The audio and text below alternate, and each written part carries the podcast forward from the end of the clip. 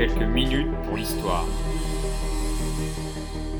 Et si la Révolution française n'était pas seulement cette révolution patriarcale, essentiellement masculine, virile dans le verbe comme dans le geste, comme on a bien voulu nous la représenter Les historiens ayant jeté ces dernières années un regard nouveau sur cet événement ont révélé une révolution sûrement plus féminine et féministe qu'il n'y paraît. Bien sûr, le rôle des femmes n'a jamais été complètement ignoré, mais il fut trop longtemps minimisé, marginalisé. L'exécution des grandes héroïnes révolutionnaires, la suppression des clubs de femmes par les Jacobins en 1793, sans compter une déclaration des droits qui faisait des femmes des citoyennes sans citoyenneté, autrement dit privées de tout droit politique, tout cela et d'autres faits encore témoignent davantage d'une régression plutôt qu'une émancipation. Et c'est sans compter la misogynie des grandes figures masculines de la Révolution, pour qui la vie intérieure, et il faut comprendre par là le foyer et la maternité, était la véritable destination des femmes. Tu parles d'une révolution. Vous comprenez alors pourquoi il n'a rien d'étonnant à ce que la révolution fût longtemps considérée comme une grande défaite pour les femmes. Mais la connaissance évolue. La lecture de l'histoire et de ces grands événements ne sont pas figées. Ainsi, de nouvelles recherches ont montré récemment la capacité d'action des femmes, ainsi que leur refus de subir une situation qui les mettait hors du processus de politisation. C'est dans cette nouvelle appréciation du rôle des femmes dans la Révolution française que la trajectoire d'une certaine Manon Roland est tout à fait saisissante. Écoutez plutôt. Manon Roland, ou de son nom de baptême Jeanne-Marie Philippon, est née le 17 mars 1754. Elle est la fille d'un maître graveur, pas ronflant comme ascendance, mais le père n'en est pas moins un riche bourgeois bien considéré. Manon manifeste très jeune une passion pour la lecture, une attirance pour les savoirs. Ses biographes la présenteront plus tard comme une petite fille intelligente au caractère ferme et résolu. Pour preuve, c'est à sa demande qu'elle est placée à 11 ans dans un couvent pour parfaire son éducation. C'est encore elle qui décide d'en sortir quand elle estima avoir atteint une certaine maturité d'esprit. À 20 ans, Manon continue à ne pas vouloir se laisser guider sa vie. Pendant quelque temps, Versailles l'attire, mais elle ne retiendra de cette expérience à la cour qu'une détestation d'une noblesse qui méprise cette bourgeoisie dont elle est issue. Par ailleurs, Manon plaît et attire de nombreux soupirants qui lui font la cour. Ma fille, il faudrait penser à se marier. Mais le mariage ne l'attire guère.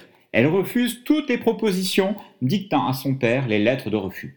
Manon s'intéresse davantage aux études, cherchant sans cesse à parfaire ses savoirs.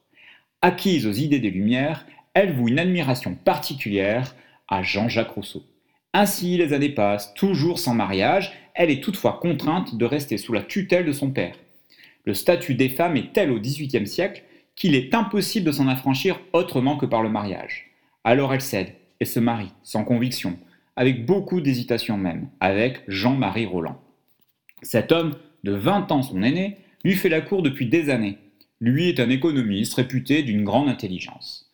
Tout juste marié, le couple s'installe près de Lyon, où le mari a obtenu un poste d'inspecteur des manufactures. Manon n'est d'ailleurs pas étrangère à cette nomination, puisque c'est elle qui postule pour lui. À partir de là, et à défaut d'amour, elle n'aura de cesse de s'impliquer dans la vie professionnelle de son mari. Elle n'en tire pour autant pas un grand épanouissement personnel. Dans ses mémoires, elle écrit Je ne trouverai rien qui mentira. Je me dévouai avec une plénitude moins enthousiaste que calculée. À force de ne considérer que la félicité de mon partenaire, je m'aperçus qu'il mentait quelque chose à la mienne. Lyon, une fille née de leur union. Ce sera tout pour Manon, qui fera désormais chambre à part. 1789, la Révolution s'embrase et Manon s'enflamme. C'est l'occasion pour elle de sortir de sa vie qu'elle considère terne et monotone. Tout acquise aux idéaux de 1789, enthousiasmée par le mouvement qui se développe, elle se jette avec passion dans l'arène politique. À Lyon, elle encourage la mise en place d'un réseau de sociétés populaires. Revenue à, Paris pardon, avec son mari, en février 1791, Madame Roland organise à son domicile un salon qui attire une kyrielle d'hommes politiques et pas des moins radicaux. Robespierre, Pétion, Desmoulins, Brissot. Dès lors, elle joue depuis son salon de la rue Guénégaud un rôle d'inspiratrice auprès des milieux dirigeants, à la limite entre privé et public, suivant en cela une tradition du XVIIIe siècle. Elle met en avant son savoir et ses idées au service de la République, sans revendiquer pour autant un rôle politique de premier plan pour les femmes. Lieu mondain à la mode, son salon devient l'un des creusets de la politique révolutionnaire tandis que, grâce à ses relations avec les Girondins, son mari, Roland de la Platière, est nommé ministre de l'Intérieur le 23 mars 1792. Il existe ce vieil adage Derrière chaque grand homme, il y a une femme. Dans ce cas, il serait peut-être plus judicieux d'affirmer que derrière cet homme, Jean-Marie Roland de la Platière, il y a une grande femme, Madame Roland.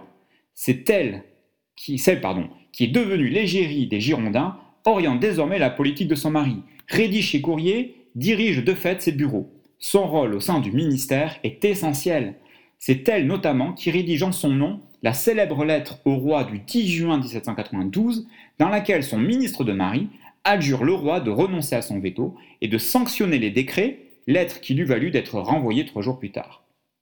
Après le 10 août 1792, qui consacre la chute de la monarchie, Roland est rappelé au ministère. Mais devant les attaques de plus en plus virulentes des montagnards, qui lui reprochent son inertie, il finit par démissionner le 23 janvier 1793. Dans le chaos politique de la terreur imposé par Robespierre et son comité de salut public, Manon continue, dans l'ombre, de jouer un rôle dans la politique girondine. Mais entre le 31 mai et le 2 juin 1793, les dirigeants girondins sont mis en état d'arrestation. Son mari fuit, comme d'autres, elle non. Elle reste à Paris, où elle est arrêtée le 1er juin. Enfermée plusieurs mois en prison, en attendant son procès, elle y rédige ses mémoires qui constituent encore aujourd'hui un témoignage exceptionnel sur l'histoire de la Gironde, comme sur son engagement personnel dans la politique. Jugée le 8 novembre 1793 pour avoir participé à la conspiration contre la République, Madame Roland est condamnée à mort par un tribunal révolutionnaire et guillotinée le soir même sur l'échafaud. Plus d'un demi-siècle plus tard, à partir du milieu du XIXe siècle, la figure de Manon deviendra, sous la plume de Lamartine, Stendhal, Michelet, une légende, celle d'une héroïne de la Révolution et d'une martyre de la liberté. Quelques minutes pour l'histoire, un podcast proposé par Alexis de Philippe.